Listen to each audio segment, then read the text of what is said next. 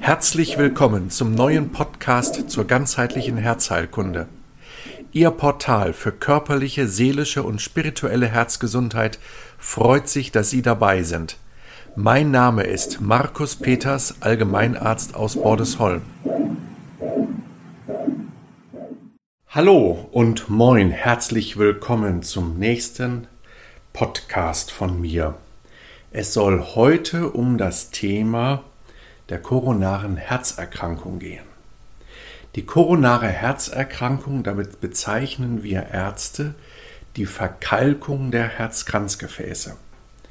Die Herzkranzgefäße sind die Gefäße, die das Herz selber mit Blut versorgen und über das Blut also mit Sauerstoff und mit Nährstoffen versorgen und das, was nicht mehr benötigt wird, was also sozusagen als Stoffwechselprodukt, als Stoffwechselabfall anfällt, das wieder herauszutransportieren im venösen Bereich. Also, die Herzkranzgefäße spielen eine ganz wesentliche Rolle. Und wenn die Herzkranzgefäße verstopft sind, und zwar radikal verstopft sind, dann kommt es zum Herzinfarkt was ja bekanntermaßen eine lebensgefährliche, lebensbedrohliche Situation ist. Heute wollen wir einmal die Frage erörtern, wieso es eigentlich dazu kommt, dass sehr viele Menschen eine Verkalkung der Herzkranzgefäße haben, aber nicht aller übrigen Gefäße im Organismus.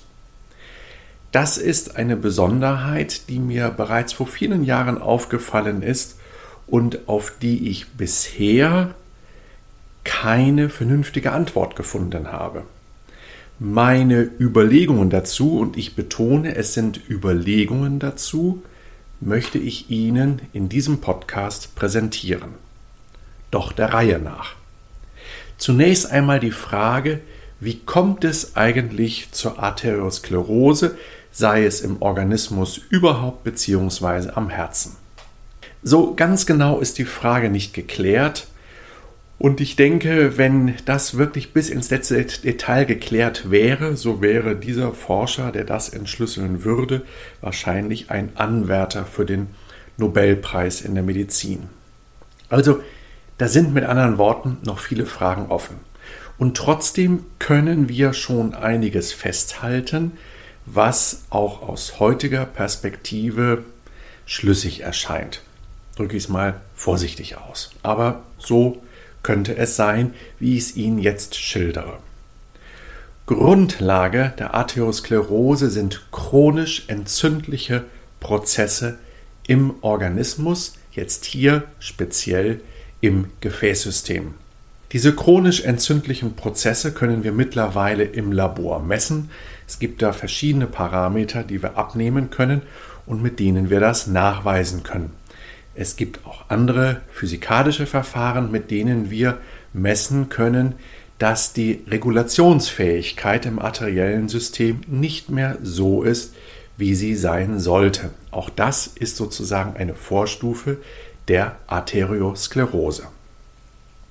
Dann durch Mikroverletzungen, also kleinste Verletzungen, durch den Versuch des Organismus, diese Verletzungen zu reparieren und wieder auszugleichen und durch Einlagerung von verschiedenen Stoffen, da spielt dann zum Beispiel auch das Cholesterin eine Rolle, kommt es dann eben zur arteriosklerotischen Plaque. Die ganze Frage Cholesterin ist ja ein riesengroßes eigenes Thema, das wollen wir hier mal außen vor lassen. Wichtig ist uns jetzt für unseren Zusammenhang, dass das Cholesterin alleine diesen ganzen Prozess nicht erklärt. Es geht auch nicht alleine um das LDL-Cholesterin, das sogenannte böse Cholesterin, sondern das, was hier eine Rolle spielt, ist das oxidierte LDL. Aber das wäre ein anderes Thema. Das wollen wir heute mal nicht weiter verfolgen, diesen Strang. Es sind die chronisch entzündlichen Prozesse, die dann schlussendlich nach Jahren und Jahrzehnten zur Arteriosklerose führen. Ich sage nach Jahren und Jahrzehnten. Und so sage ich meinen Patienten, Wir schreiben jetzt, wo ich diesen Podcast aufnehme, das Jahr 2021. So sage ich dann immer zu meinen Patienten, naja, ihre Sklerose, die jetzt dazu führt, dass sie diese Probleme bekommen haben, die stammt noch aus dem letzten Jahrtausend. Ja, das ist ein ganz wichtiger Punkt, auf den müssen wir später auch nochmal zurückkommen. Die Arteriosklerose ist kein Prozess, der vorgestern begonnen hat und heute zum Herzinfarkt führt, sondern es ist ein Prozess, der sich über Jahre und Jahrzehnte schleichend im Untergrund entwickelt. Deswegen sprechen wir auch von Silent Inflammation, also von der stillen Entzündung. Ein weiterer wichtiger Punkt ist der, dass wir heutzutage wissen, dass mindestens 90 Prozent aller Herzerkrankungen im Erwachsenenalter, die nicht embryologisch bedingt sind, sondern die eben aufgetreten sind im Erwachsenenalter, bedingt sind durch unseren Lebenswandel, also durch unseren Lifestyle. Ich schließe hier ausdrücklich die angeborenen Herzerkrankungen aus. Das ist ein komplett anderes Thema. Also ich rede jetzt hier von Bluthochdruck, Herzinfarkt, Herzrhythmusstörungen, Herzschwäche und so weiter. Das sind alles Erkrankungen, die Folge unseres Lebensstiles sind. Fast alle. Mindestens 90 Prozent ich erinnere auch, dass ich vor Jahren einmal eine Studie gelesen habe, wo irgendein amerikanischer Professor die These aufgestellt hat, dass das weit über 95 Prozent sind. Egal wie, es sind über 90 Prozent, das ist sicher. Und das ist ja dann doch eine Zahl, die einem zu denken geben sollte. Und genau diesen Denkprozess, den wollen wir in diesem Podcast ein bisschen mal vorantreiben. Ich möchte jetzt die zentrale Frage noch einmal wiederholen, die mich dazu bewogen hat, diesen Podcast zu erstellen, um meine Überlegungen mit Ihnen zu teilen.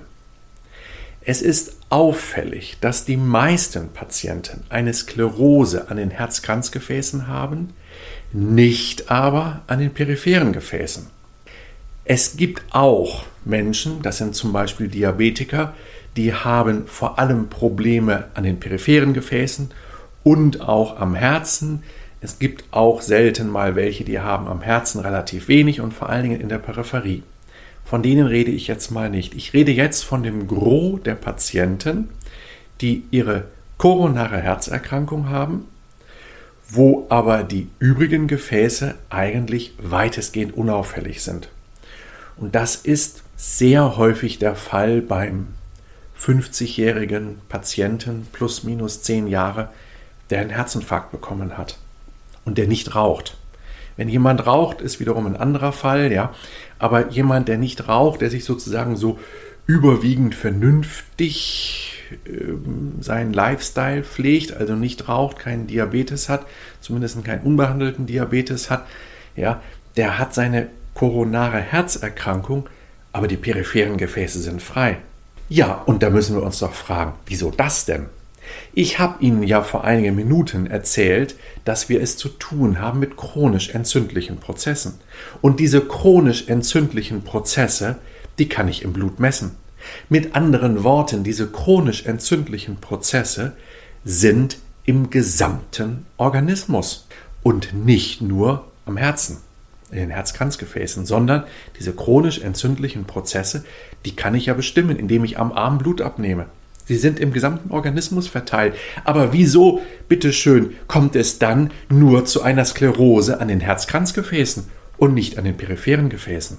Das ist eine Frage, die ich im Laufe der letzten Jahre manchem Kardiologen gestellt habe und auf die ich keine befriedigende Antwort bekommen habe.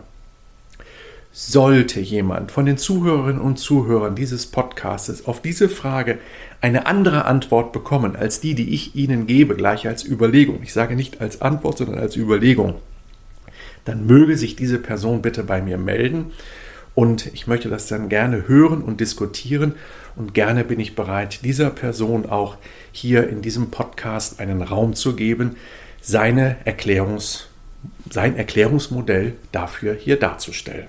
Also Herzliche Einladung an denjenigen, an diejenige, die ein anderes Erklärungsmodell hat für das, was ich hier jetzt mit Ihnen überlegen möchte. Also halten wir fest, wir haben unsere chronisch entzündlichen Prozesse im gesamten Organismus. Wir wissen, dass die Herzerkrankungen zu über 90 Prozent bedingt sind durch unseren Lebensstil. Trotzdem haben wir die Auswirkungen davon am Herzen und nicht in der Peripherie. Wie kann das sein? Fragezeichen. Ich glaube, um es kurz zu sagen, es sind, und das kann ich mit meiner langjährigen Erfahrung wirklich jetzt sagen, es sind die unbewältigten seelischen Themen, die hier eigentlich immer zugrunde liegen. Es ist nicht so, dass dem Patienten das von vornherein bewusst ist.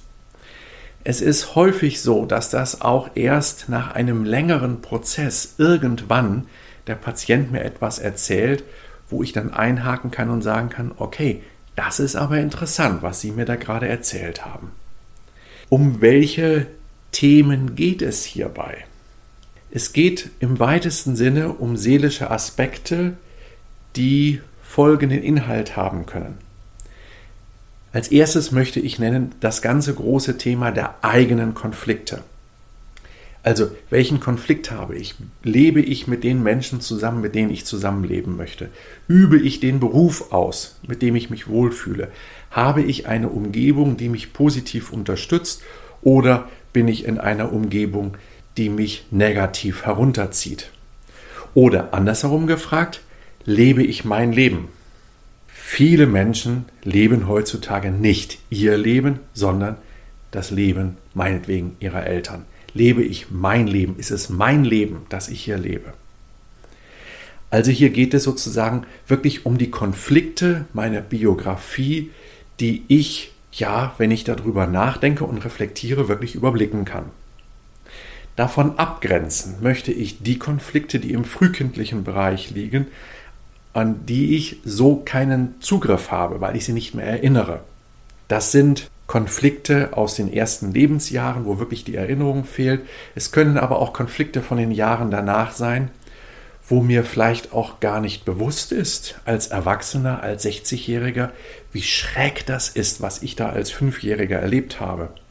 Das kommt immer wieder in der Sprechstunde vor, dass ich dann mit dem Patienten versuche, darüber ins Gespräch zu kommen und dann erzählt mir der Patient ja auch sehr häufig die ähm, ja, Nachkriegsgeborenen, die also dann in den 40er, 50er Jahren dann junge Menschen waren.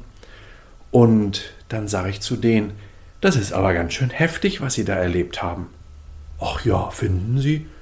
Naja, wenn Sie jetzt das so sagen, ja, das war schon heftig, aber das war normal für mich. ja klar, es war normal, weil das fünfjährige Kind es nicht anders kennt, also ist es normal. Aber deswegen kann es trotzdem tief traumatisierend sein, was das fünfjährige Kind erlebt. Die Traumatisierungen aus den ersten Lebensjahren, vielleicht auch noch aus der Schwangerschaft heraus und aber eben auch die Traumatisierungen, bis man anfängt, so, ich sag mal so zwischen ja, zwischen 14, 15 und 20, 25 anfängt, die Dinge kritisch zu hinterfragen mit dem, was mit der eigenen Biografie eigentlich so los ist. Das ist ja bei jedem Menschen unterschiedlich, wann dieser Punkt einsetzt. Das ist das zweite große Thema. Also erstes Thema waren die Konflikte aus meinem gegenwärtigen Leben, die ich vielleicht schon jahrelang mit mir herumschleppe. Das zweite sind die Konflikte aus, meinem, aus meiner Kindheit. Das dritte große Thema sind transgenerative Traumatisierungen. Häufig haben wir bei den Patienten Traumatisierungen von den Eltern, die beispielsweise als Erwachsene den Zweiten Weltkrieg erlebt haben, mit all den Erschütterungen, die damit verbunden sind, mit all der Sorge, all der Not. Die kindliche Seele wird damit sozusagen wie durchtränkt und später 40, 50, 60, 70 Jahre später ploppt das dann auf einmal hoch in Form einer Herzerkrankung. Ich habe einmal eine Patientin gefragt, sagen Sie, also ganz überraschend gefragt, ich habe sie überrumpelt, sind das Ihre Tränen oder sind das gerade die Tränen Ihrer Mutter, die sich hier gerade vergießen? Und dann guckte sie mich an mit großen Augen und sagte, Oh Gott, es sind die Tränen meiner Mutter. Ja, und da waren wir mittendrin im Thema. Ja, und das ist etwas, was eben auch ganz, ganz häufig vorkommt, dass es Probleme sind, die gar nicht mit meinem Leben unmittelbar was zu tun haben, sondern wo ich etwas weitertrage, wo ich etwas aus dem Familienstrom mittrage, was mit meinen Eltern, Großeltern, Urgroßeltern zusammenhängt. Machen wir uns das bewusst. Wir leben hier in Mitteleuropa. Ich rede jetzt mal nur von, von Mitteleuropa, nicht von anderen Teilen der Welt. Wir leben hier in einer tief traumatisierten Gesellschaft. Ja? Der Erste Weltkrieg, dann die wirtschaftlichen Schwierigkeiten, dann eine kurze Phase, wo es ein bisschen besser wurde und dann kam der Nationalsozialismus und der nächste Weltkrieg und danach die Frage der Besetzung, ähm, der Besatzungsmächte und wie geht es weiter. Dann in einem Landesteil ging es dann weiter mit, mit Besatzung durch die sowjetische Besatzungsmacht. Also die nächste Diktatur. Also das ist eine, wir leben in einer tief traumatisierten Gesellschaft. Diese transgenerativen Themen können Themen werden, die mit meiner Herzerkrankung zusammenhängen. Nächstes Thema. Da wird jetzt bestimmt der eine oder andere Zuhörerin und Zuhörer damit Schwierigkeiten haben und doch werden viele auch das verstehen, was ich jetzt sage. Wer das jetzt für Quatsch hält, was ich jetzt sage, ähm, höre, überhöre das einfach. Aber ich möchte es hier wenigstens einmal ausgesprochen haben.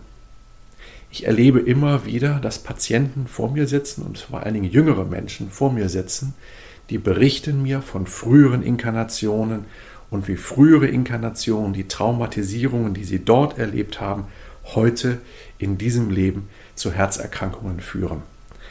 Ein spannendes Thema, was wir mit Sicherheit einmal später betrachten werden, möchte ich jetzt hier nur so anreißen.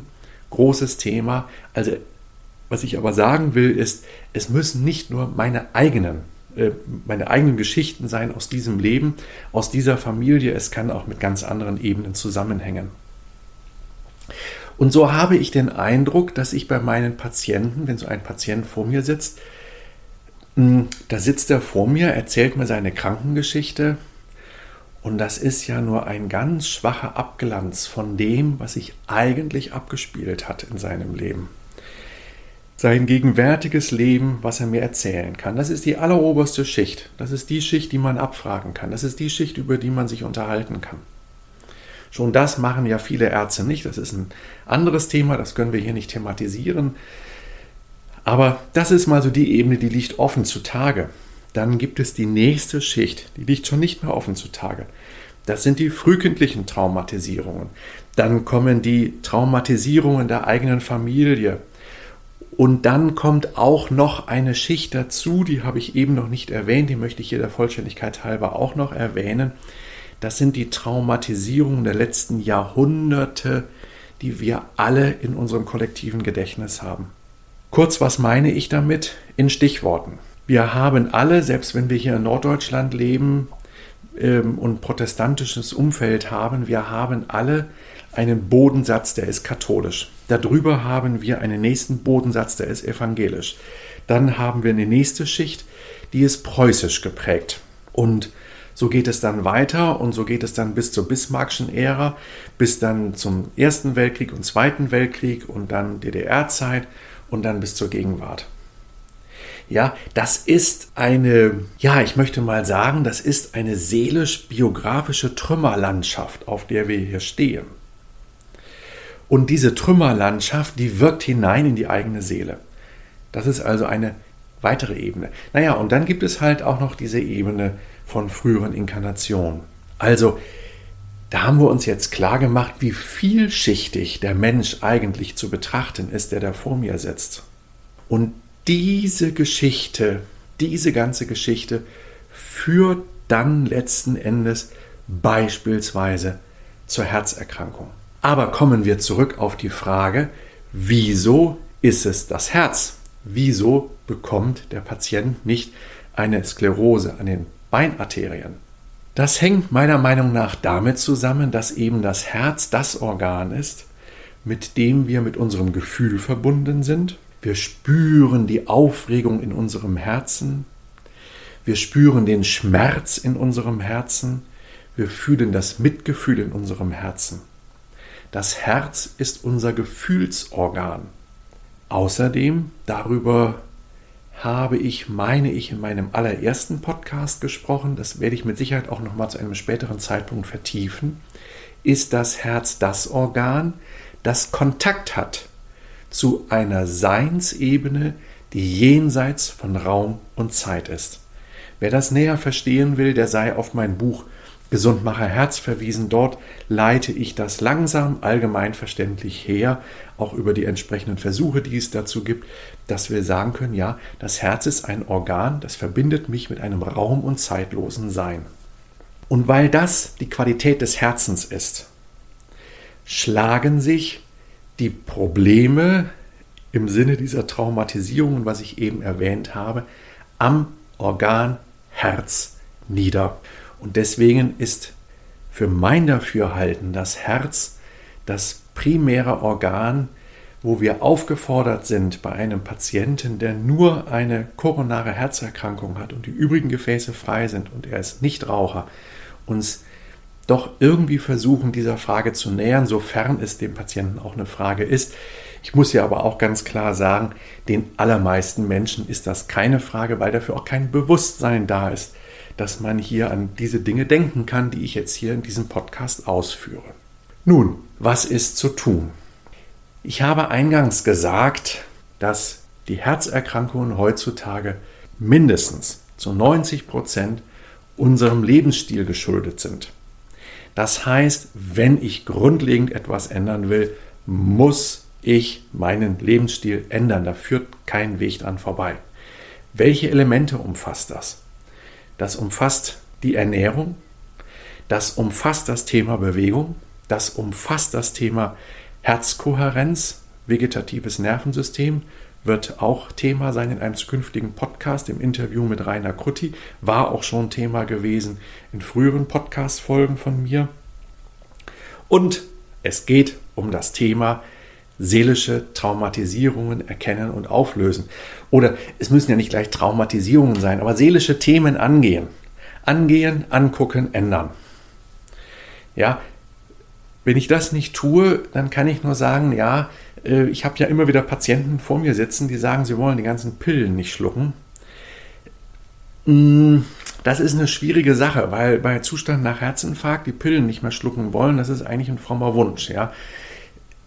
Wenn ich langfristig auf ein anderes Gleis kommen will, führt kein Weg dran vorbei, in diesem Sinne, was ich eben gesagt habe, meinen Lebensstil zu verändern. Auf der anderen Seite habe ich jetzt auch schon einige Patienten in meiner Praxis gesehen, beziehungsweise begleite ich seit vielen Jahren, die das entsprechend gemacht haben.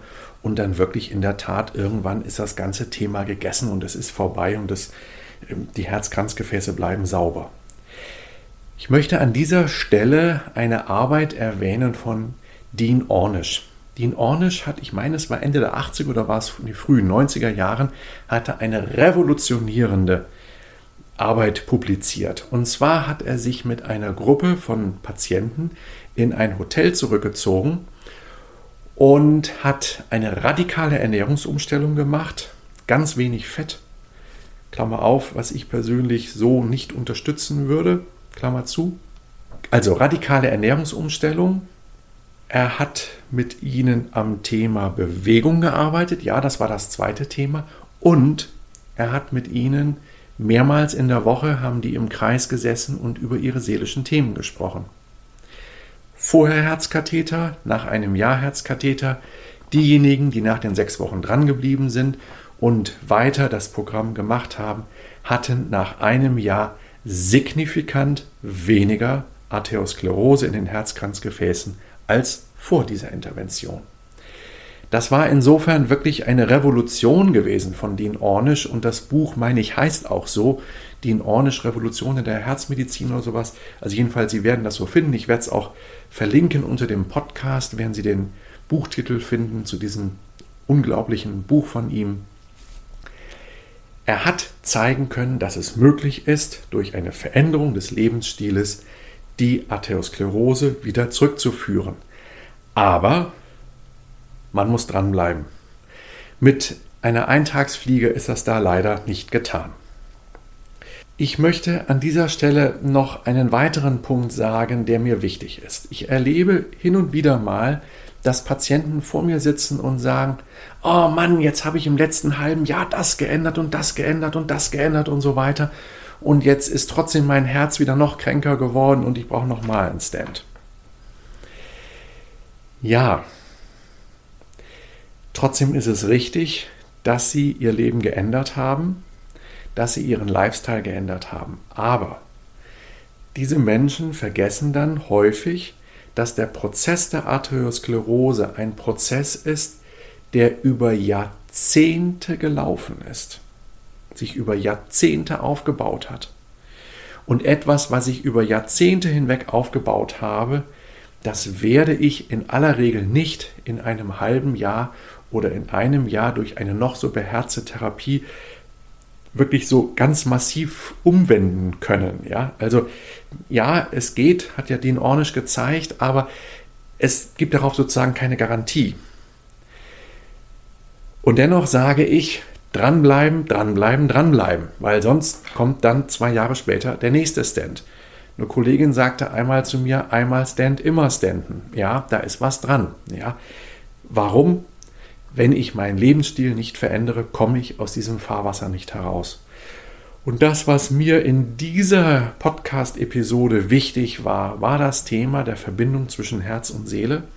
Ich wollte Sie darauf aufmerksam machen, auf das Thema, weshalb haben so viele Menschen eine Koronarsklerose, also eine, eine Sklerose ihrer Herzkranzgefäße, aber keine Sklerose der peripheren Gefäße. Wie können wir das erklären?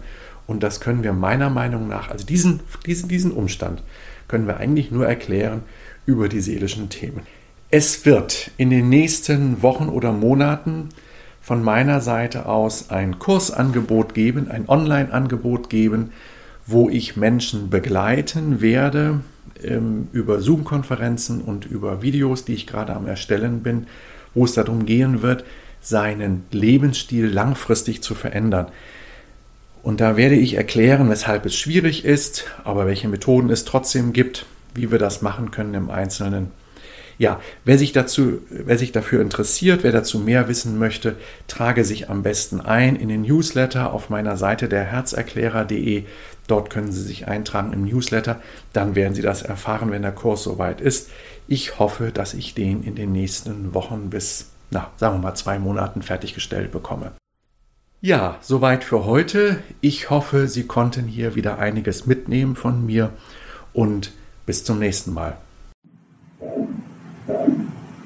Vielen Dank für Ihre Aufmerksamkeit.